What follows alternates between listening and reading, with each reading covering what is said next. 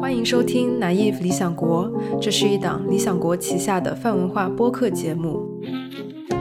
以天真的视角发现当下，想象生活的另一种可能。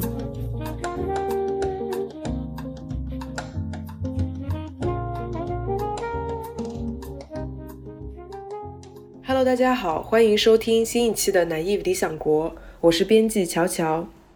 今天的录制我期待好久了。邀请到世界著名的青年钢琴家张浩辰老师来做客。在关于他的报道中有写到，他打破了西方音乐界对中国钢琴家以手速和高超技巧成名的刻板印象，并赋予了古典音乐这种舶来的艺术以深刻的人文思想。他在十九岁就在钢琴界四大顶级赛事之一范克莱本国际比赛中夺冠，成为第一位获此殊荣的亚洲人。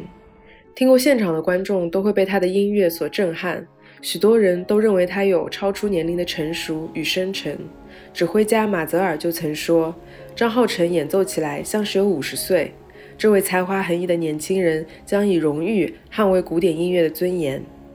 那除了弹琴之外，他还喜欢阅读和画画，在疫情期间甚至抽空写了自己的第一本书，浓缩了他多年来对音乐的思考。这本书即将在理想国出版，我们今天就来和浩辰老师聊聊他如何演奏、如何写作、如何感知音乐与世界。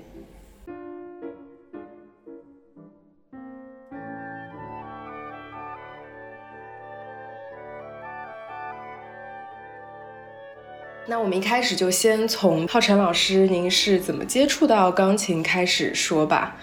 我看到您之前的采访是说，您一开始学琴是因为家长觉得对智力发展有帮助，对吧？这个跟很多我们九零后的小朋友长大的时候非常像。那后来学琴是如何发展成为您的一份事业的呢？后来也一直就是决定是弹钢琴，而不是学习其他的乐器。很简单，就没有时间去学其他的乐器，因为弹钢琴其实，呃，哎，呃。说起来，呃，大家也都是知道的事情，就是你每天，从我一开始吧，小小的时候四岁开始，我母亲觉得 OK，呃，因为家里面其实都不是音乐家啊，然后呢，就是从四岁开始，他给我买了第一台琴之后，呃，我们一开始是自己学谱子，嗯，他也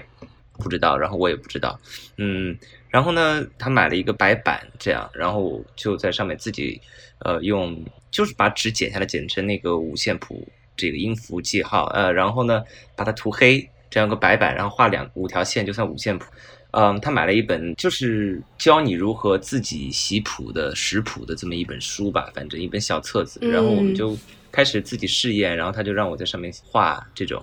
然后这样学了以后，就差不多到了一两个月之后，就去了启蒙老师。我第一个老师家里面，然后就慢慢开始了。呃，一开始学琴就发现我还蛮能坐得住的，因为我弹琴之前是一个多动症的一个孩子，就坐五分钟就要跑。然后每次那个时候母亲到幼儿园去接我，都会发现我在操场上跑，因为最后一节课可能都是那种体育课类似的，所以基本上都是小孩子都会在操场上成群结队的在在混在一起玩，但我就一个人在操场上自己跑，嗯。所以是那那么一种状态。那一一开始学琴之后，就发现，哎，我在不逼迫的情况下，呃，能够做二十分钟，嗯，有的时候长到能够做三十分钟，其实已经是很了不起的一个 伟大成就。对于就对于我那个时候坐不住的人来讲，但是到之后就是能够做两个小时、三个小时这样。呃，当然那到那个程度就是需要家长要逼迫的，这个肯定是的，哪一个学琴的孩子都都是这样，呀。对，所以嗯，怎么说呢？对我来讲，其实是一个蛮自然的过程，不知不觉的，呃，我就走上了钢琴。然后到了五岁，呃，也就是一年，回信一年半以后吧，我就举办了我第一场呃这个钢琴独奏会，就全场弹七十分钟的曲目，不是那种通常意义上那种小表演，呃，课堂表演这种，呃，弹个十分钟什么的，就是弹一一个多小时，嗯。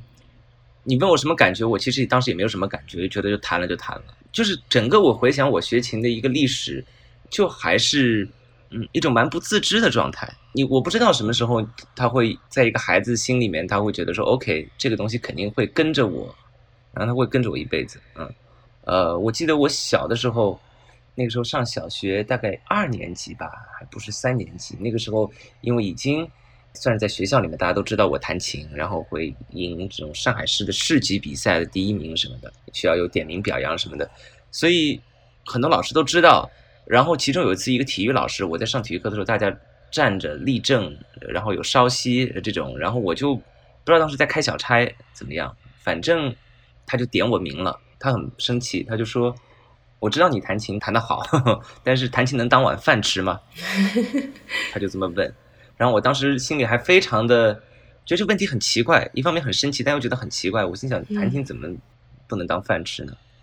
嗯。而且就是我那个时候的感觉，弹琴是最光荣的一碗饭，你知道？因为小的时候母亲给我感觉说，呃，舞台是一个很光荣的一个地方，所以这是我的一个所谓的一个学琴的一一个感觉，嗯，对对，这门乐器没想过要学什么别的乐器，再加上我真的像我刚刚讲的，你也没时间去学，对，对，所以在整个过程当中，也从来就没有一个点说。让你怀疑过是不是这个事情，或者说一定要做出一个选择，好像都它就自然而然的就发生了，是吧？嗯，是也不是，就是做选怀疑或者选择的这么一个困境也是有的，但是不在乐器之间，只是关乎于学不学音乐，要不要以音乐作为专业。嗯，但是在音乐里面来讲，没有什么选择，就是钢琴，对。这个我还蛮清楚的，但是考虑到音乐之外呢，呃，是有这种，也不是疑，我到现在也很难分得清楚，到底是真正的疑问呢，还是只是反叛，啊，因为小的时候你总会经历过一个阶段，是要跟家人对着干，就是我又是一个蛮有好奇欲的人，然后小的时候呢，呃，文化课我也感兴趣的，嗯，而且呢，能找到那种在只在恋情里面找不到的一种快感，嗯。对很多东西都感兴趣，小的时候，比如说对科普的东西特别感兴趣，家里会，我会买各种求爸爸妈妈给我买那种呃不同版本的《十万个为什么》，然后那个时候我我母亲还要跟我讲这种，为了让我打消，因为我那个时候想说我想做个科学家，那小的时候会有各种各样的这种算不上是 热情的热情，然后我母亲为了打消我的念头，就会跟我说居里夫人的故事，说她这个挖雷啊。呃，很辛苦的，然后还有核辐射啊，怎么怎么怎么样？呃，她说钢琴从来不会碰碰到这种问题，等等。嗯，我听了也就将信半信的这种，然后过一会儿就没没有这个没有这个劲了，嗯，然后过一会儿又对别的东西感兴趣了。所以小孩就是那个状态。但是钢琴，呃，从头到尾，我觉得你说真正的怀疑其实没有过，嗯，我认为是没有，嗯，就我总知道，无论我以后搞不搞专业也好，这这都是太大的问题，啊。呃，在小孩子我都没想过，我但是我知道，冥冥之中他就会跟着我一辈子走下去的，嗯嗯。然后您刚才也有提到，就是从小到大都获得了各种各样的奖项嘛，呃，甚至十九岁就获得了范克莱本大赛冠军，对吧？那个算是一个节点，说让您觉得成为了一个专业的演奏家，可以这么说吗？就专业其实是从我八岁考上海音乐学院附小，就是一个呃，对对对，我们是这么定义专业的，就你考进音乐学院，你就算是 professional，就是专业，yeah，呃，在那之前你都是业余，专业就是你进了学院就是专业。比赛完，呃，有各种各样的大赛了，但是真正最顶级的大赛，它会打开你的一条事业道路，你可以真正开始。做一个职业演奏家，所以我我想您的意思是说职业演奏家，对。对对对，嗯，是的，对对，他他他他变成一个可以养活我自己的这么一个一个东西，只是这个不同而已，对，嗯，但是他跟专业的什么，他其实没有造成任何的差别，对，嗯，对，那除了这个参加这些比赛让您成为了一个职业的演奏家之外，他其他还有对您的生活产生什么样的意义吗？要看你想怎么给它定义意义了。呃，人的虚荣心也可以给自己意义。你说我拿了一个顶级世世界大赛的大奖等等，呃，但实际上这些都是给自己给自己的。它真正的一个意义就是一个非常现实的意义，嗯，就是一个学生他通过比赛，他可以获得演出的机会，他可以被注意到，嗯，尤其现在比赛，它变成了一个更像是可以非常有效提供呃演奏机会的，呃，能够建立一个演奏生涯的这么一个平台。以前的比赛其实未必的，嗯。以前的比赛真的就像是一个，只是一个权威啊。那个时候的比赛可能更加有这方面的这种意义，就是哎呀，我觉得我受到了世界一个权威机制的一个认可，就像一个人颁给一个小说家一个诺贝尔奖一样，嗯，它就是这样的一种意义。但是现在的比赛不一样了，什么不一样呢？就是社交媒体起来了，嗯，哦，就它变成了一个，你想有各种各样的演出都可以放到线上去，但是每一个演出。能有多少观看率，有多少曝光率？但是一个顶级比赛就不一样，就像我们大家去都会去看奥运会一样，而不会去看零零星星的比赛赛事。那个只有专业体育迷都会看。但对于奥运会来讲，可能，呃，不管你是不是平常看球的，或者看什么体育赛事，你反正都会，就是守在电视机前看。所以它变成了一个超出于其他所有演出现象的一个一个大平台。嗯，然后因此它就有在这个比赛上获奖的人会有。大的多的曝光率，嗯，对，这就是一个意义，嗯，而它恰恰相反，我以前说的那个权威的那个意义，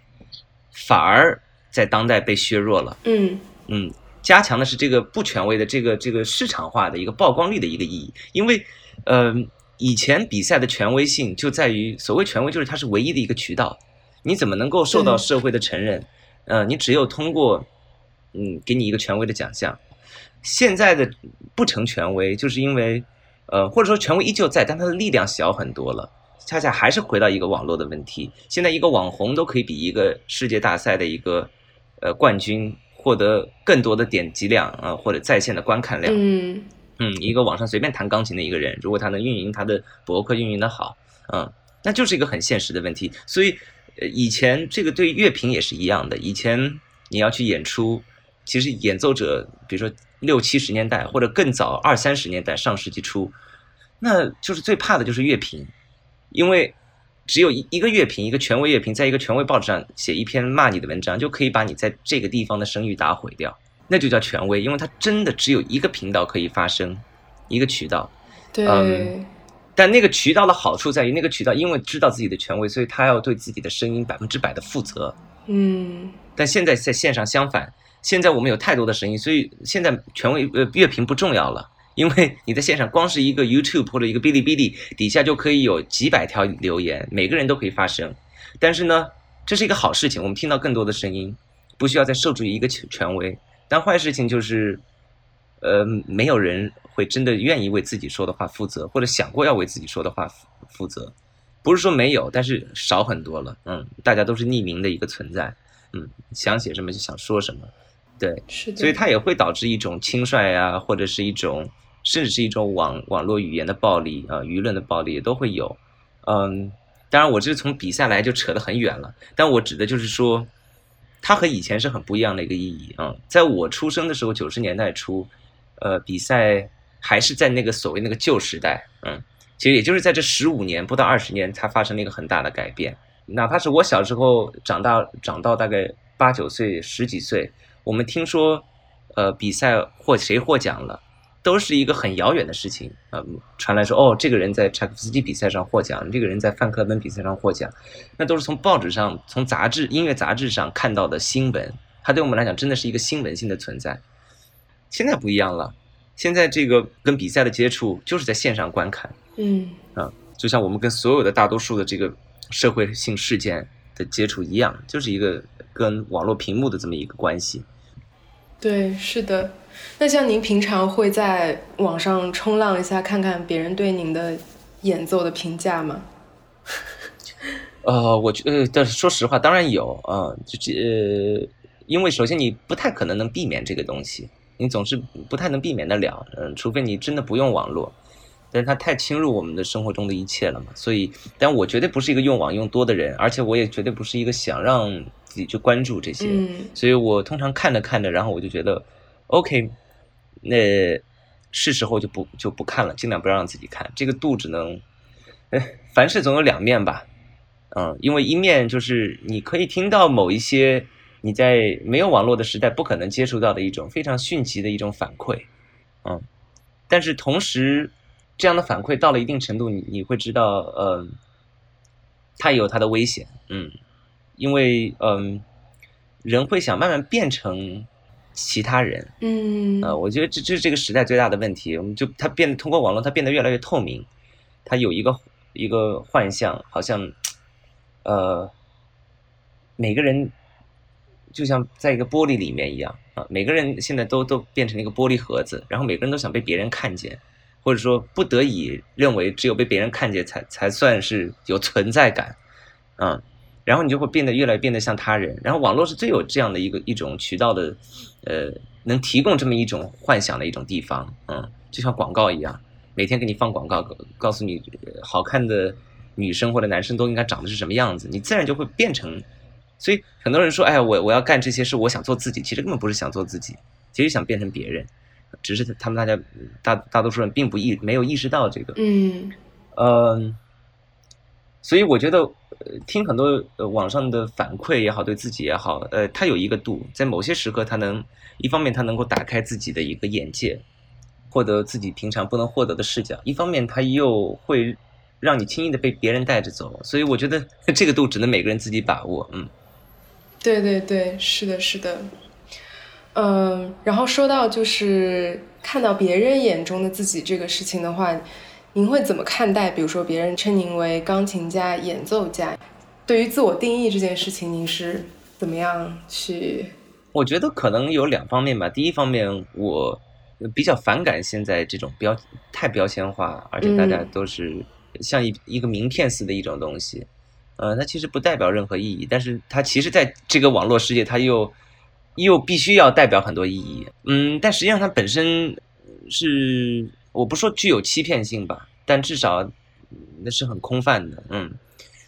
不要说钢琴家了，什么这种天才啊，这种一会儿这边是什么呃什么什么人物啊，什么就 OK，呃，这些我都了解吧，但是我并不想让自己变成那样。嗯。呃，因为这不是我我我所认同的。另外，我这也我也不认为这个是我自己，就是我自己到底是一个钢琴家还是什么，对我来讲都不重要。呃，重要的就是我是一个弹琴的人，真的就是这么简单。嗯，难道不是吗？是不是家的谁能去定义呢？如果对于某一个人来讲，他认为我我是弹琴是一个钢琴家，或者他认为我是他最喜欢钢琴家，或者他认为我弹的狗屁不是，他认为我。这这都是他的看法，我不能左右，嗯，所以，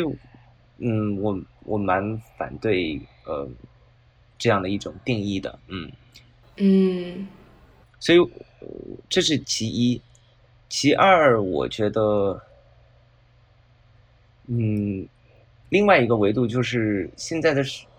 一个时代是太专业化的一个时代，然后所谓的家，这个就是 是一个很专业化的事情，就是你就是弹弹钢琴的。就是这就是你的职业，你的专业，嗯，但对我来讲，好像钢琴不太是一个绝对职业的一个东西，哦，是吗？对我我我很难界定钢琴对于我的这么一个意义，或者我的自己的身份，呃，作为一个弹琴的人，嗯，呃，一方面它是职业，但一方面它又是爱好，它好像介于这两者之间，呃，我觉得音乐的这么一个，或者是艺术吧。它就有这么一个暧昧的一个性质，它总介于这两者之间。你说它真的是工作吗？呃，你说它不是工作，它当然是工作。你特别是演奏家，呃，你你上台前，先别说你一年要演七八十场，如果忙起来，甚至更多。对于有些钢琴家，嗯，那怎么没有需要一种职业精神和激情，对吧？嗯，你每场演出前，你要不要对观众负责？所以这都是要有一个职业态度，这是其一。但其二，它又不太是一个真正的工作。嗯，我我一个钢琴家对钢琴，或者是一个作曲家对作曲，呃，指挥家对指挥，不太像是一个医生对于手术的这么一个态度，或者说是一个律师对待上法庭的态度。我觉得这里面是有区别的，嗯，所以我在疫情的时候，因为演出都取消了，我可以有差不多将近，比如说一个月的时间，真的可以不用练琴，嗯。而且我真的没怎么练过琴，我最长的时候大概两个星期没有没有碰过钢琴，在疫情的时候 就是干点别的事情，想干什么干什么，躺在床上可以发呆，或者是看点什么网剧，甚至是呃，当然读很多平常是没有时间读完的书等等。然后我那两周我就会有一个全新的体验，以前没有过，嗯，就是一个非职业的体验。因为你作为职业状态的时候，你觉得你一天哪怕没有练够这多少小时，你觉得你就好像对不起你在做的这个行行业啊，一个这个行当，嗯，你会有愧疚感的，嗯，我相信对大多数呃相同体验的人都都都有。但是那个时候我两两个星期没有练琴，然后我就在想，我还是不是个钢琴家？就那那种状态下的我，嗯。嗯，但我发现我依旧是。然后我两个星期之后，我我回到钢琴上弹第一个和弦下去的时候，我感觉到浑身是像电流袭过的那种感觉。你想，两个星期没有听过一个你自己的乐器的一种共鸣，然后突然这个共鸣在你浑身在你的琴房里面呃响起来的时候，嗯，好像你第一次 有有这么一种感受一样，嗯，好像是第一次接触到钢琴那样，那种很新鲜的感觉，嗯。然后我就在想说，OK，呃，你其实你不弹琴的时候，你还是个音乐家，因为其实你对音乐的一种感情，你对它的，包括你平常看待事物的一个视角，看到很多艺术作品或者看待生活的很多视角，其实都是被音乐作为，呃，都是都是一个音乐的维度，一个音乐家的维度。嗯，我不太确定一个律师或者一个医生。他会说出同样的话来，或者说他会有同样的感受。我即便我觉得我即便半年不做，OK，你觉得会？我不太清楚，我我不太清楚他会说，如果我半年不做手术，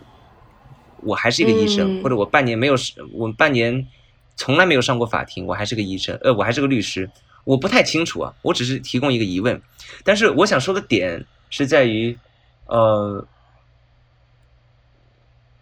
艺术也好，音乐也好，它真的在我看来不不是一个全职业性的一个东西。嗯嗯嗯，它不是。我我再给你举一个例子，我再给你举个例子，很多小说家，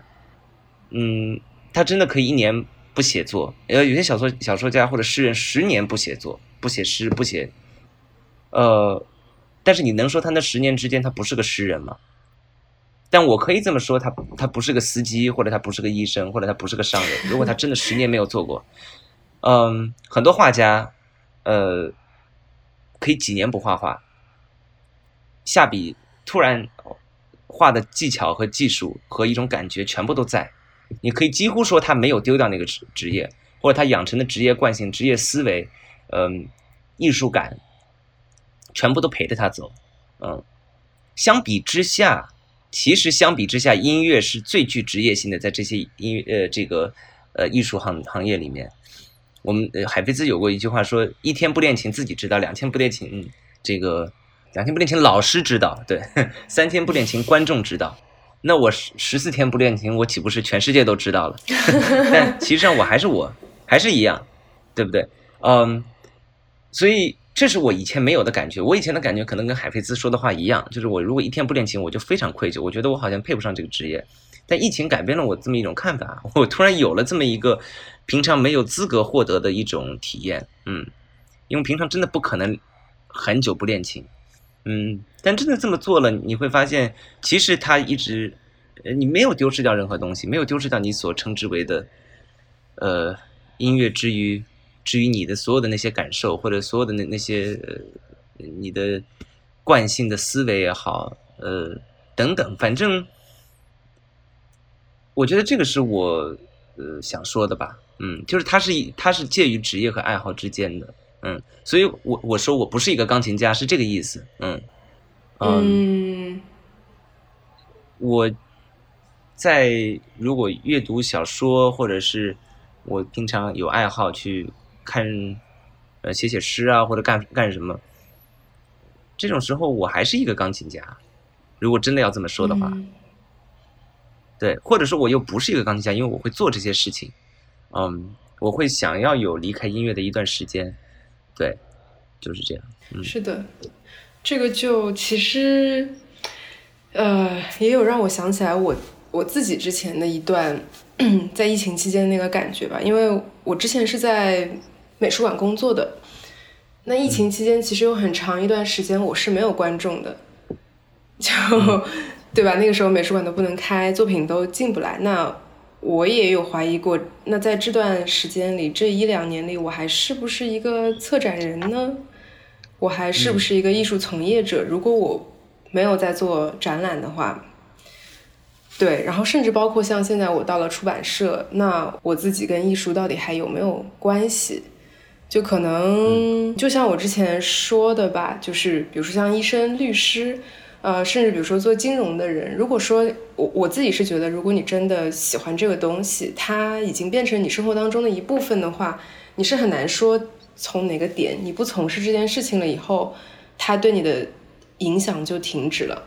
对，没错，这是我想说的意思。呃，我指的是一种艺术，可能我不否认，当然每一个职业都都会都有这么一个维度，嗯，但是我觉得艺术尤其它，嗯，索要这个维度，嗯，它必须有这个维度，是的，嗯，对，但是有些职业，可能很多职业他未必需要，一定需要有这个维度，对，就像一定有特别特别热爱法律的律师，但也有我去见过很多完全只是把它当做是一个职业。嗯，就当晚饭吃的，对，呃，当晚饭吃，对，呃，但是完全把艺术当晚饭吃的，我认为，即便你是这样的想法，你也最终做不成这个。嗯嗯，是的，是的。那我们说回您对自己的定义，就是弹钢琴的人。那比如说弹钢琴的话，大家会觉得是说您是操纵这个钢琴的人，操纵这个黑白键盘的人。但同时，你好像又被这个琴谱所操纵，他会告诉你指示，对吧？你要弹什么键，以什么样的节奏？那您是怎么看待这种演奏的方式的呢？就是他似乎好像您是介于这个中间的，接受某种指示，然后你又去操控这个事情。嗯，其实你刚刚说的这么一个关系，呃，我记得你说我操纵钢琴。然后琴谱操纵我，或者我被琴谱操纵，它其实两者都可以反过来，也同样成立。其实钢琴在某种程度上操纵我，而其实我并不是完全被琴谱操纵，我也在操纵琴谱。嗯，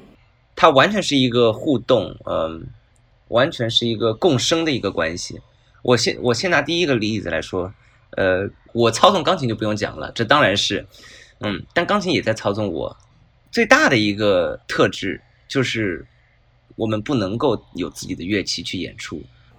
我们必须要每一个场地都有不同的钢琴。当然，当然，我不否认，在以前旧时代的时候，有些非常著名的钢琴大师，其实也就这么两三个是随随时带着钢琴走的啊。呃，但在那个时候，人工没有很贵，钢琴可以被运来运去。现在做不到了，嗯，人工太贵了，所以大多数情况下。钢琴都是场地里的钢琴，或者是当地的这个琴行租来的钢琴，呃，所以一个演奏家，我指的是一个钢琴家，有着一个小提琴家、大提琴家或者任何乐器演奏家没有的一个一个挑战，对，就是他每次要到一个不同的场地，通常是在演出当天只有几个小时的情况下，要适应那个新的琴。哇，对。我相信，如果问任何一个小提琴家说，如果你到了一个场地，然后突然给你一把小提琴，说你试个两三个小时，然后你就在这上面演，呃，他们会感觉和以前的经验完全不同，嗯，所以我们怎么能够真的去操纵一个其实我们只熟悉了两个小时，其实还是半陌生状态的这么一个乐器呢？相反，我们要适应它。对，每一个乐器首先都有它的限制，然后你跟它不太熟，这又是另外一重限制。所以你要真的去让它完全听命于你是不可能的，但是你只能在这个限制的范围内去适应，真的只能去适应。嗯，你要去想我用什么样的触键让它舒服，让他能发出最适合他发出的声音，而不是相反说他应该发出怎么样的声音最能让我舒服。嗯，他应该是什么样的琴键的触感能够最适合我的触键。总之，我认为我们必须要让自己能够去。英文讲就 free of control，嗯，当我们想控制一个东西的时候，我们其实不自由的。我们想要自由的话，其实恰恰是我们首先要让自己不不被控制，或者说不有一这样一种想要控制的欲望。这个时候，我们才能够跟我们面前那个对象，也就是所谓的钢琴，发生一个更为亲密的一个互动。嗯，当我们想要控制钢琴的时候，想要操纵它，用你的话说，其实这个自由的维度就首先就没有了。你在想控制它的时候，其实你自己也就被控制了。对，其实这么一个关系。嗯，呃，第二点就是钢琴的一个乐理特质，它其实是一个反弹型的乐器。哎，我们中文说的那个，其实这个词很好，叫弹钢琴，我们叫拉小提琴。但在英文里面都是 play，play the piano，play the violin，play the cello，呃，但中文它把它翻译的时候，它其实突出了一个，其实在我看来是一个比英文呃或者比西方语言更加形象的这么一个意义，就真的是一个弹，什什么叫弹？就是说你给它一个力，它反弹给你一个力，其实一个作用力反作用力的东西，对。而你接下来一个音，其实是要根据你上一个音反弹过来的效果再做调整。其实钢琴就是这样的，一个音一个音一个音，就像你拍篮球一样，你你的篮球你拍下去，这个球弹起来，那你下一秒再去拍第二次的时候，难道不不是根据你上一秒那个篮球弹回来的高度和速度来取决你下一秒怎么拍？难道不是吗？对于一个打篮球的人来讲。嗯，对，乒乓球也是一样，所以它像是一个球类运动，它是一个弹弹落的一个东西，所以它不仅仅是一个单方面的我去操控它，我要被它，就是我要被我操控它的那个反应来继续被操控，然后我要继续反应它，其实是这样，我觉得这个是弹钢琴呃最大的一个，既是挑战也是魅力吧，嗯，在我看来，呃，你永远有一个。新鲜感，你一方面你你永远不能有小提琴和大提琴家会有的那样一种熟悉感，一种就是太这个乐器成为你身体的一部分了。你知道很多小提琴家、大提琴家给自己的乐器都要起名字的，这个对钢琴家是不可不可想象的。对我怎么给一个钢琴，我就我自己的钢琴我都不起名字，为什么？因为我演出从来不用到我自己的钢琴，我即便他陪着我天天在我家的时候，但是最重要的那一环那个舞台，他从来没有陪过我。所以他依旧跟我是有半缺失的一个关系，所以他有陌生的东西，但他他有有新鲜的东西。每一次上台其实都有一个不是很确定的一种刺激成分在，你不知道那个琴在现场会会是什么样子。你刚刚练过琴，在舞台上试过它，呃，我们说的走台排练，但是那个是空场的时候，观众满场了之后，琴的声音效果会发生变化的，这个你不知道。你只能在舞台那一刻，你才知道那个琴在观众坐满的情况下发出什么样的声音来。但是一个小提琴家，他至少这次舞台不知道，但是他以前的舞台经验，类似的场地他有接触过，所以他大概能够知道这个小提琴能够发出类似什么样的音响。他起码在他的脑海当中有差不多二三十种不同的声音的可能，他可以都在他储存在他的记忆里面，他可以去调整。呃，我们连这个调整的维度都没有。嗯，所以他给演奏 提供了一种更加呃，就是更加未知的一个状态，嗯，一个完全只是只能取决于当下，而不太能够取决于经验的一种东西，对，就是这样。我们从弹琴的人就讲了那么多维度。呵呵对对对对，我觉得这个特别有意思，因为嗯，怎么说呢？自我是以前没有想到过这个环节的。可能我接触音乐比较多的是唱歌，所以唱歌这个嗓子，它它就是你的，不需要去考虑说，哎，今天我换了一个嗓子上台，顶多就是今天可能整个状态跟昨天有一有一些些的不一样而已。然后说到这个，每次换一个钢琴这个事情，确实挺挺难想象，每次都要磨合的状态吧。你像我们今天工作，我换一台电脑，换一台这个电脑的键盘，我都会觉得，哎，打起来好像有点怪怪的，会影响我的速度。就是真的没有办法想象，说每次，对吧？到了一个新的场域以后，一个甚至一个新的大厅，然后一个新的舞台，灯光，再加上你的 乐器都是不一样的，确实是非常大的一个挑战。对我每次最羡慕的就是，呃呃，我弹室内乐音乐会的时候，或者是。哪怕是交响乐团音乐会，然后跟台下的就是后台跟其他乐手在一起，弦乐、管乐，他们上台前都会吹着自己的乐器热热身，管乐吹吹几下，然后弦乐拉几下，对吧？都热热身。有的时候上台前最后呃几秒钟，哎，拉拉拉几下，暖暖手再上台，这都是可以给自己打底气的东西。呃，我们就不行啊，我们其实嗯，最后那一个小时，我们练的是不同的琴，有些地方甚至连琴都没有后台。那那，所以我们完全不知道，我们上台之后那是呃，是什么样的一个东西啊？你坐在那个琴上才感觉到 OK，现在要开始了，嗯，但是这个过程对于大多数器乐演奏家，这个过程早就开始了，在上台前面呃三十分钟或者一个小时就已经进入一个热身的状态，一个半演奏的一个状态，但是我在我们那一切就是在你坐在琴凳上那一刻才开始，这是一个挑战了，就是说对于钢琴家来讲，可能通常大多数人并不知道，呃。我又提到钢琴家，换换回以前的说法，钢弹钢琴的人来讲，对于琴的适应能力，作为一个演奏者，呃，其实和几乎可以说和你本身弹琴的能力是同样重要的。嗯，如果一个人能够弹琴弹得很好，但是他几乎不太能够适应他平常不习惯练的琴，那这个会给他的演出生涯带来很大的障碍，这是没办法。那他可能就只能。花钱 去运运一架琴或者怎么样，这个会会这会带来很多的很现实的麻烦，嗯，大家意想不到的，呃，就不要说钢琴，比如说琴凳对我们来讲也麻烦，比如说呃每个大提琴家他带的大提琴，小提琴就更不用说，小提琴是不需要凳子的，就自己的身高而已，自己的手臂臂长，这个不会发生任何的改变，自己的身体嘛，对吧？呃，除非你哪一天突然早上一起来，发现自己手臂比以前短了一截。然后你的把位整个就没法把位了，这不太可能。但大提琴家要会坐，大提琴家不能带自己的凳子来。那每一个场地的坐的凳子高低会不一样，但是大提琴家有一个呃好处，就是琴的底部有一个支撑地面的那么一个小钢针杵在地上，那个钢针可以调长短，所以一个凳子高一点儿，呃，他就那个钢针放长一点；凳子矮一点，钢针放短一点，总归放到自己是平常舒适的这么一个体位。但是钢琴就不行，因为钢琴的琴体、琴身是固定的，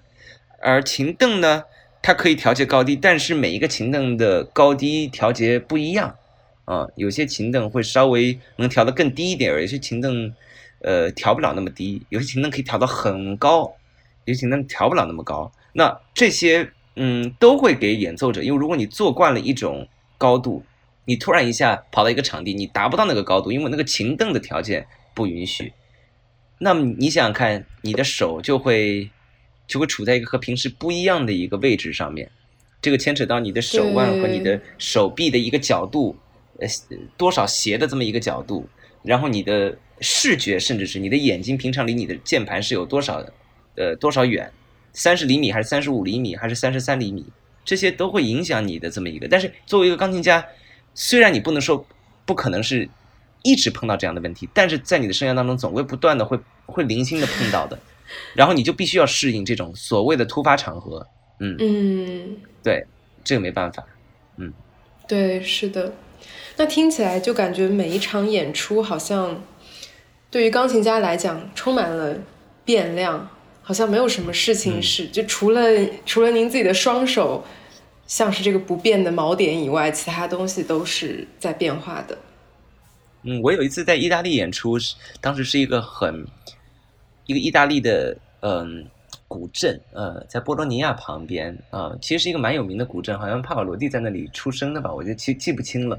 但是他们有个古剧场，那个古剧场是典型的一种文艺复兴时期的，呃，到巴洛克可能过渡段的十七八世纪的一个圆形剧场，呃，其实是一个就是一个小的歌剧院。但它已经特别老了，然后它当时的一个设计舞台是斜的，就是舞台偏里面是高一点，然后越到观众它越偏低一点。对我在那里要演一个协奏曲，然后这个钢琴整个就是斜的，我们知道钢琴是侧着放的，对不对？所以它就是钢琴的左脚就是高一点，右脚就是低一点。我的琴凳也是，然后我呃一直怕在演出当中，就是我整个人是斜着弹的，嗯，也就是说我弹到右手的部分会比我左手的部分低一点，从水平面来讲低一点。然后我还很怕我自己这个会滑下去，会滑往观众席那边滑，这么大的斜度，呃，对，就有很大的斜度。但如果你是一个小提琴家呢，这个问题会好一点，你是站着拉的，嗯，而且小提琴家站的时候可以随意走动一些，它有这么一个控制。我没办法，我我坐在琴上就没办法控制了。你是你你的位置是被这个琴凳和这个琴身给给固定住的，等于是。那也没办法，就这种 这种所谓的例外，呃，你时不时都会面对到。是的，是的，对，刚才说到，对于弹钢琴的人来讲，固定的是自己的这个技巧双手，对吧？其实还有一个就是这个琴谱，它也是不变的。对，说到琴谱这个，因为我刚刚说，好像不仅是琴谱在操纵我，我也在操纵琴谱。嗯，呃，我觉得呃，同样就是如果没有我怎么弹这个琴谱怎么发声音呢？对吧？这是一个最明显的问题。如果这个那如果这个世界上一个琴谱摆在那里，但是没有演奏者，那这个琴谱能操纵谁？对，如果有一个琴谱突然不管是什么原因，大家决定就没有一个人去弹它，如果它被禁止，就像很多音乐家的很多作品，就像马勒的很多作品，在纳粹时期是被禁止的，好几十年的事儿，或者就是他被遗忘了，像巴赫的琴谱被遗忘了，那他能他能操纵谁？所以你说到底是一个琴谱和人的关系，是一个谁操纵谁的关系呢？很难说得清楚。嗯，呃，其实，在我看来，更多的是演奏者演奏本身如何操纵一个琴谱。因为说实话，琴谱是确定的音，但这个确定音被如何弹出来，这才是意义的关键。你光弹一个哆，呃，不代表意义。你用什么样的音质去弹这个哆，你用什么样的速度和触键。这一个旋律弹的有多快，弹的有多慢，它体现出来的意义完全不一样。是这个演奏的质量决定了这个作品的质量。当然，你可以说是因为作品本身就有一个审美的价值在，但别忘了，这个审美的价值是被我们演奏的价值所框定的。比如说，在当今的学派，我们认为演奏一个贝多芬应该是有什么样的风格，然后这个作品就因为我们有这样的一种诠释的期待，所以它体现出来这样一个风格。但是。两百年前贝多芬的那个时候可不是这样的。我们如果看贝多芬那个时候的演奏的他自己作品的很多的演奏的习惯和速度标记和我们现在是非常不一样的。那我们怎么能说两百年之后呢？两百年之后可能更不一样。对。所以在我看来，这两者是一个完全，它是一个完全共生的关系。对。那您像在演奏的时候会有那种好像在跟这个作曲者在对话的那个感觉吗？嗯，会有会有，就是去去想说，哎，他他这样写是当时是怎样想的呀之类的，我不知道，这个是我想象的，就弹钢琴的人 在弹的时候脑子里面浮现的一些东西。会有会有，这个肯定会有，嗯，而且我觉得，首先这个东西是一是，呃，这都是我们的一个，我可以说他是一个幻觉，因为你真的没见过这个人，对不对？他到底是什么样的？其实，呃，说白了，有的时候，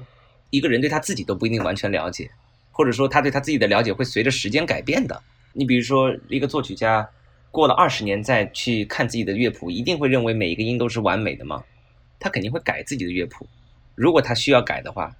那更不要说我们去想一个作曲家，嗯，嗯，那这变动非常大。但是我依旧觉得，我们需要去想，并且需要去建立这么一个。所谓的一个我称之为的幻觉，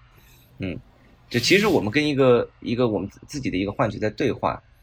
我觉得这就是音乐的意义吧？难道对于怎么说，对于听众和演奏家，难道不也存在这个意义吗？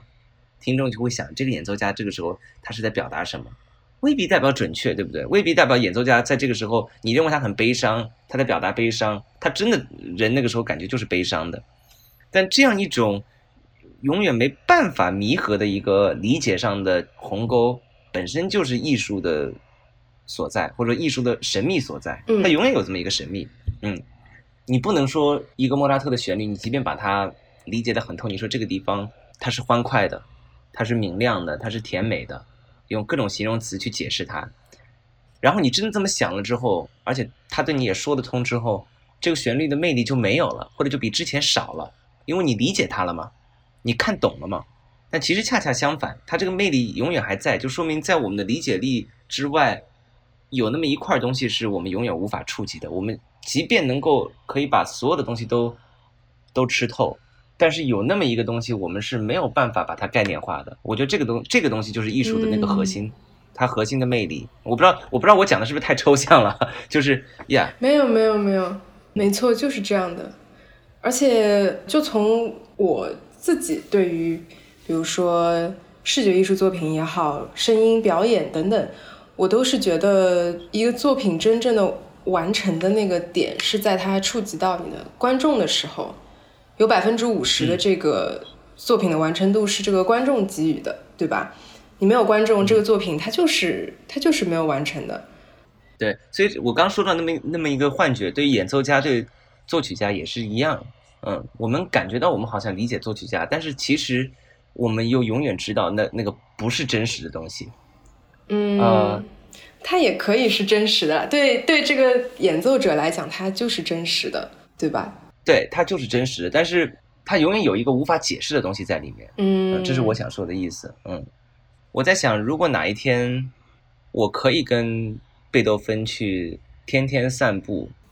如果可以做他的助理，天天聊天或者怎么样，我未必想要这样一个机会。我相信有演奏家会想要的，但我未必会想要这个机会。也就是说，当我觉得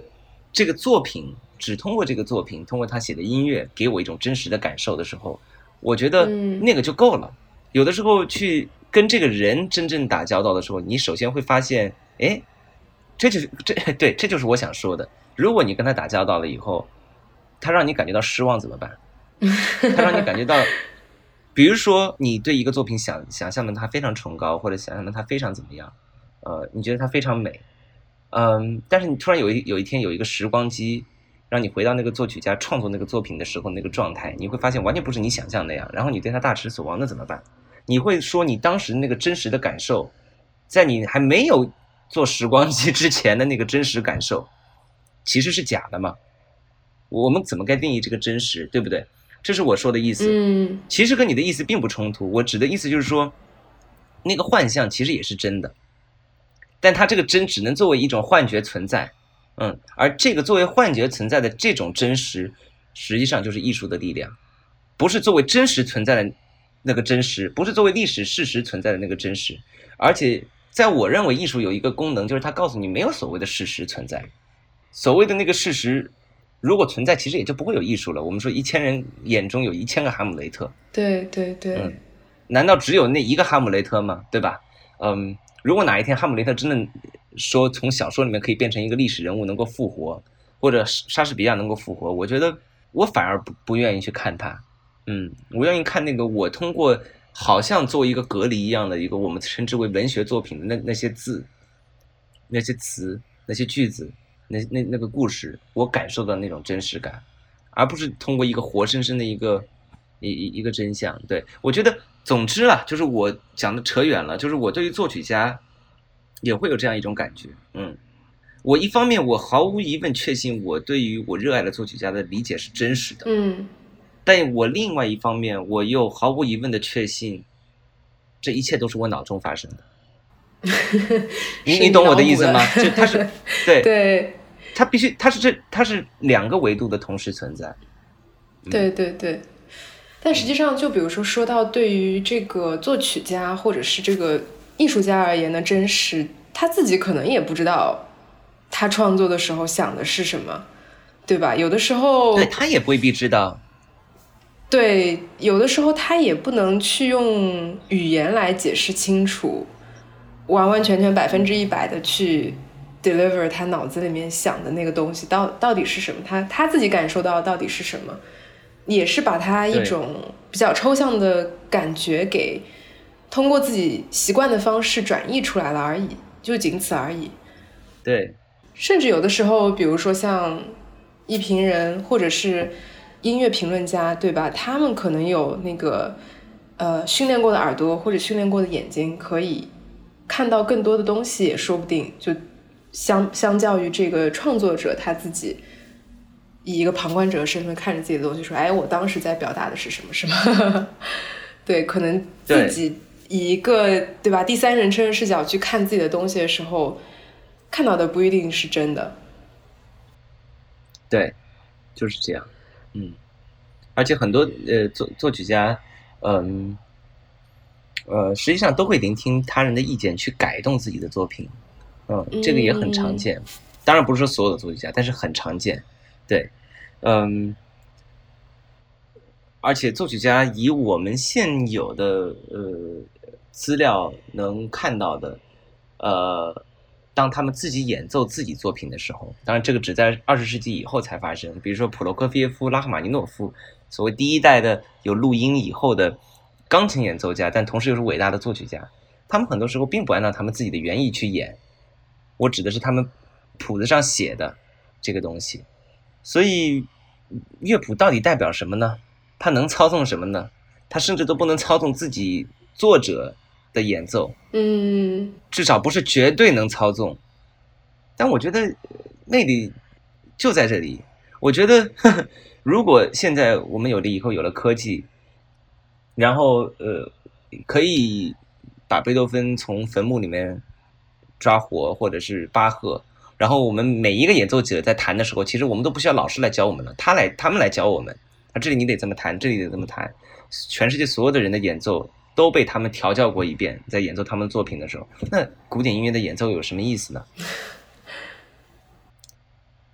那不就变，那不就跟机器演奏有什么区别？那就是因为其实乐谱不能真的操纵人，所以人可以有不同的演绎，所以才赋予了演奏作为一种二次创造它的活力，而且是一种健康的张力。就是如果我们全部都可以不按照乐谱弹。我现在把那个维度相反啊拉过来，如果乐谱真的是随便你可以改编，那每个人弹的不一样，因为不稀奇了，对不对？因为本身你就可以不一样，但就是因为好像我们有这么一个感觉，好像我们要按照一个原谱来弹，好像真的有一个作曲家的原意，或者我们有一个所谓的忠实原作的一个概念，但其实每个人又想在里面创造出自己的东西，或者说不管他怎么想，他弹出来真的就是没办法，人和人不一样嘛。你怎么想忠实，还是你你想创新？你反正弹出来真的和别人都不一样，但就是这种好像是有被原谱操纵，但是又好像又不一样的结果，这才给古典音乐演奏有一个张力，而这个张力是健康的，所以这个很重要。话说那么多，就是在想说人和琴谱的这么一个关系，呃，就像人和钢琴这么一个关系，它是个共生的关系，嗯，嗯，是的，是的。然后，比如说像我们提到这个古典音乐的时候，第一反应都是这些曲子已经是对吧？传了那么多年下来的，被各种各样的人弹了千万遍。那从比如说演奏者这个角度来讲，您会觉得有考虑过去作曲吗？有的时候弹着弹着，会自己脑中蹦出来一些想法，说：“哎，这个或许有这样一种旋律之类的。”啊，有想过，有想过，而且当然有试过，呃，就是很小的时候会会写点旋律什么的，嗯，呃，也做一些不成文的小曲子，然后长大的时候也也也想过，就是模仿一些不同作曲家写着玩儿，嗯，当时觉得自己能够嗯更进入一个作曲家的一个世界，就是哎看看自己其实不是作曲，恰恰相反，其实是一个闹着玩的，是一种模仿的角度，看看自己能不能以另外一种。维度一个不是演奏的维度，而其实恰恰相反是一个创作的维度，能够走进他们。因为毫无疑问，相比于演奏他们的作品，其实按照他们的语言去创作，说不定更能够走进他们的一种世界和一种思维方式。对，像临摹一样。哎，就像临摹一样，所以我会做过这样的事情。但是我从来没有真正想过要作曲，原因有两个。第一个就是演出日程，啊，这个实在是可以，但是真的会很累自己，因为作曲其实跟演奏是完全不同的一个。一一个心态啊，真的是一种工作状态是完全不一样。然后你没有很充裕的时间的话，你你就不太想那样。嗯，我我有试过在演出的时候，哪怕不是创作自己的曲子，哪怕是我刚刚所谓那种模仿临摹这种其他作曲，那都是非常累的。实际上，嗯，这种角色的呃转换，但是更大的一个原因，其实我我不太知道，在当代的一个严肃意义上的古典音乐创作。呃，这是一个很奇怪的名称。我们我们当代音乐家，你对，我们也叫古典音乐创作。其实其实先锋音乐了，就是在当代的先锋音乐。嗯，怎么找到自己的声音？所以这这个东西，我对这个有疑问，所以我不会进入作曲。嗯，这个比那个时间时间演出日程紧什么是一个更更大的原因。对，因为我们比如说当代的流行音乐啊，当代的哪怕是 rap，我都不太清楚，我很无知啊，在这方面。嗯，但是就我听下来，还是有某一种所谓的主流，它有存在。主流里面它有有更先锋的、更边缘的，他们跟主流之间能构成一个张力，对吧？总归有一个对话的对象，这个对话对象就是有一个主流的存在，一个标准存在，你才有一个参照，你可以对话。但当代的严肃音乐创造，呃，已经完全就进入现代、后现代以后，特别是后现代以后，已经没有这个标准了。所有人都可以创作出一个所谓的。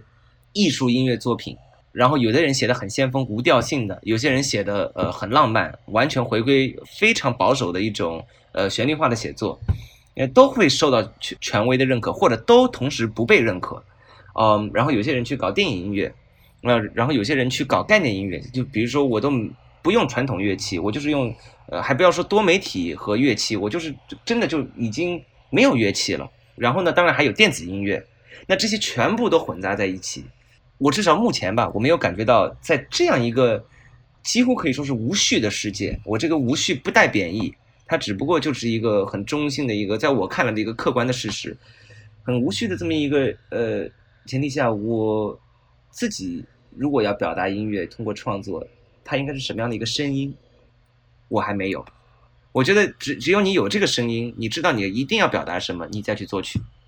就是这样。那有些人有，他说我就是要表达更偏保守一些，比如说那个时候马勒写过的，或者是再再早些一些印象派人写过的音乐，我用那样的一种语言去表达。有些人说哦，我就要表达无调性的、很先锋的、没有人听得懂的音乐，在很多人听来，普通大众听来是非常非常难听的音乐，但那个就是我从小习惯了的，或者我因为什么样的原因觉得那是我认可的，我自己的这么一种立场。OK，那我觉得那就是最好的了，嗯，但对我来讲，我我现在没有，然后我也不知道这样的一种创作状态它会维持多少多多久，它会它的未来的出路在哪里？其实我都不太清楚。这同时是一个好事，也是个坏事，嗯，就是好事来讲，就是你现在没有标准，什么样的东西你都不用被一个时代的一个语境所束缚，永远没有说被这个时代所谓排斥的淘汰的边缘人。但是好，呃，但是坏处就是说，至少相比以前的作曲家，现在作曲家有一个从来没有碰到过的挑战。嗯，以前作曲家不会碰到这样的问题的，因为就是那一套审美标准，什么是好，什么是坏，这个首先清楚的很，有一个很明确的坐标在那里，对吧？对，有一个坐标，对，呃，你可以跟这个坐标之间偏离多少，你顺着它走，还是你跟它。稍微有点叛逆、背离、背离多多少，这些都是健康的张力，因为那个坐标本身还是在的。但现在彻底没有这个，所以这是一个新问题。呃，而且而且越来越变成这样的问题。也就是说，如果按我们中国人说什么“合久必分，分久必合”，呃，那其实，在艺术上还不知道是什么样一个状况。艺术如果从一个坐标的一个概念来讲，一直都是合着的，一直到其实哪怕到现代主义都是合着的。嗯，如果分的话，也是分成两块，比如说一块偏保守，一块偏先锋，但是 OK 还是很清楚。但现在是已经被分成碎片了。对，而且甚至不同国家文化好像看似是都融合到了一起，但实际上大家也都是在自说自话的那种感觉。至少我在视觉艺术上也有这样的感觉，就是比如说像当代艺术，对吧？因为它可以做的事情。实在是太多了，多到一方面让人觉得说我要做一个选择，我需要有个动机。那当我对于这个动机不是很确定的时候，我要选择什么样的媒介，选择什么样的风格，选择什么样的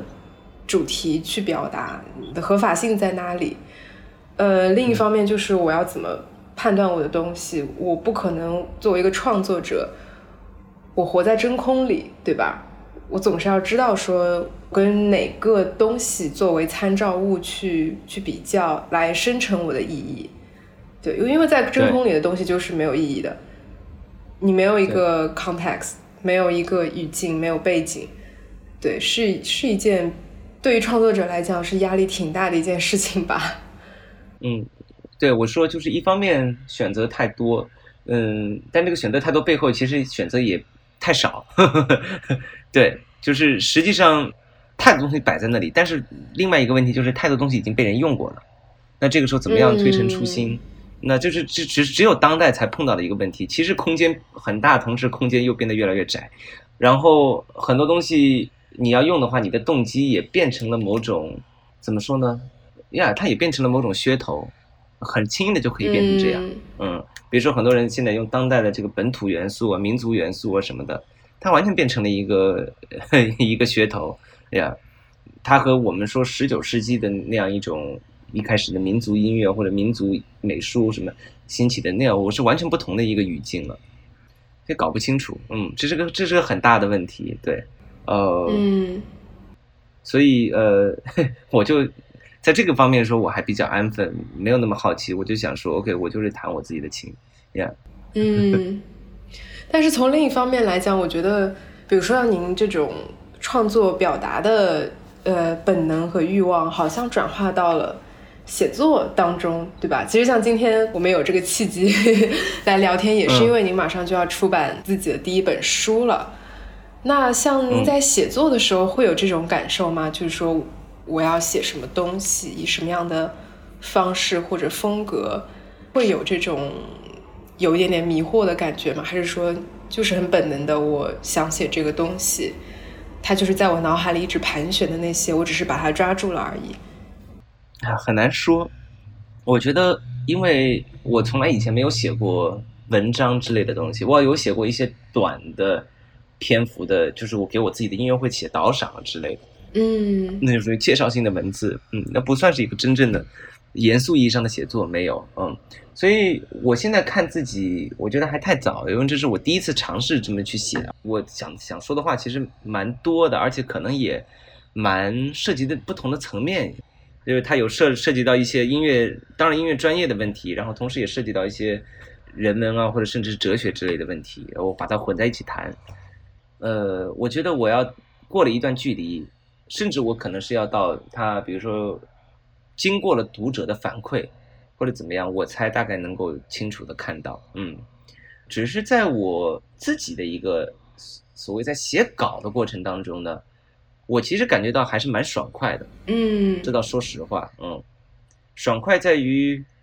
你从来没有用另外一个完全不同的维度来表达过音乐。你看，我以前有的时候会莫名其妙说画点画儿啊，虽然我完全不是个画家，就不是说不是画家，我连业余的一个爱画的这么一个资格都称不上。我我画的东西完全是乱七八糟的涂抹，但是我那个跟音乐没有关系。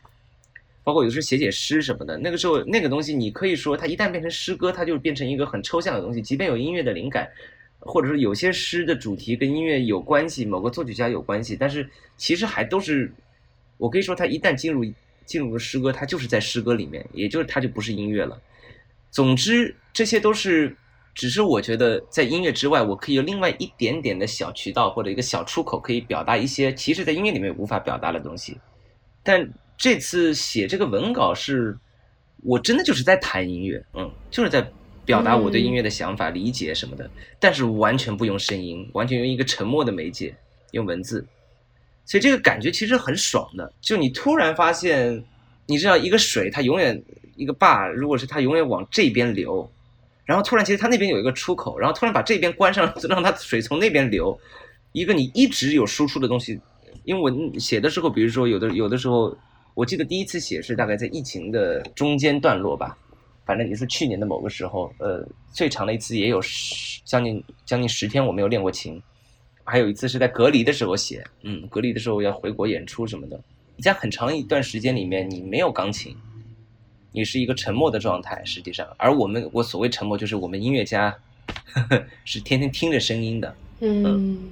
但你突然一下很安静的一个状态，而且那段时间是不是也身边没有其他的人，就就您自己待着的时候？对对对对，是一个很孤独而且很沉默的状态，但同时你完全在弹音乐，在想音乐，这个这个是一个很，反正是一个对我来讲蛮新鲜而且有快感的一个一个过程。对我没办法形容那种感觉。有一段时候我写到一个地方，我记得我的头头皮疙瘩都起来，会有。呃，不是因为我觉得我自己写的好，嗯完全不是，完全不是，只不过是因为它几乎是一种生理的冲动。这个生理冲动就是你平常是用手指在弹琴的，你当你对音乐有感悟的时候，永远是你手在动，然后你你身体在在共鸣的时候，你听着共鸣的时候，嗯。但现在它完全它完全不是，你在用文字在表达，然后你觉得其实身体里面有一个什么东西跃跃欲试的要出来，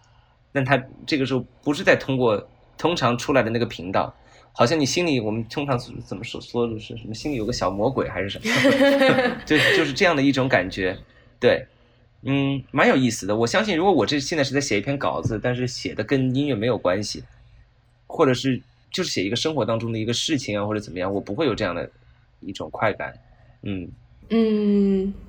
就在我读您的这个书稿的时候，我就觉得这些好像感觉是您长期以来一直在你脑子里面有的那一个声音。它不是说今天哎看到外面天气不错，让你想到一个什么什么的，或者说哎今天我到了一个什么什么地方，我突然想到一个什么，不是这种偶发性的记录的瞬间，而更多的是。您对于音乐、对于演奏、对于古典音乐的，嗯，长时间跟他打交道、跟他接触了以后，在尝试描摹这个东西，在您心目当中是一个什么样的一个一位朋友那种，嗯，更像是那种感觉。嗯，我觉得你是你说的你说的蛮对，他能够你你倒点醒了我，因为是呃，里面不是说没有一些偶发性的，比如说我想描述一个。对当时的我来讲，是一个很偶然的一个体悟。嗯，有些所谓的体悟，有些时候是思，即便是思考，也也是是会突然有的。但是这些思考，除了个别的地方是我哎边写的时候就边想到的，大多数是实际上已经在我心里面沉淀了很多时候的，而且我也从来没想把它表达过，因为我从来就没有想过，除了演奏音乐之外，我还有另外一个渠道可以表达这些东西。它只是一个一个我内心的一个想法也好，是一种。感受也好，其实它都没有被很自觉化。然后你如果从来没有想写过东西，你自然也就没有想过要把这些东西变得很清晰在你脑海当中。然后你就觉得这些东西它唯一能够输出的渠道就是你的这些感悟啊、个人的思考或者你所学习来的知识，它唯一的输出口就是把它转化成音乐。当它转化成音乐的时候，它又变成了一个完全不同的东西，和你原初的那种所谓的思考，呃，因为音乐是不能体现思想的，音乐只能体现一种。不明不白、很暧昧的一种东西，但是这个恰恰是我们演奏者要做的。但是这些思想一直沉淀在那里，然后当它突然变成写作的时候，也就是说他可以以它自己本来的面貌呈现的时候，呃，我觉得我说的那样一种蠢蠢欲动、内心或者鸡皮疙瘩起来，可能是这样一种感受。嗯，就是呵 呵你沉淀了很多的一个很平静的一个东西，其实我说的是可能是多少年的一种感受。而且从来也没有冒出来过，但是突然一下被你揪出来，实际上是通过写作要把这些东西拽出来的时候，有一种很新奇的感觉。这个你提醒我很对，就是因为它恰恰不是我边写边想到的，它是因为在我这里已经蛮久的了，它有一种几乎可以说是，也不能说是被压抑，呃，但是它就是一直没冒出来的这么一个东西，突然现在，嗯，一直在囤积就出来了，哎，对对对，嗯。我其实还是个演奏者，我无论讲了一些东西，好像具有一个可能给人带来思考或者给人带来一个不同的启示的一个什么的，哎，你你的一种个人视角，但它其实还是一个演奏者的视角，嗯，是一个演奏者的一个感情在里面。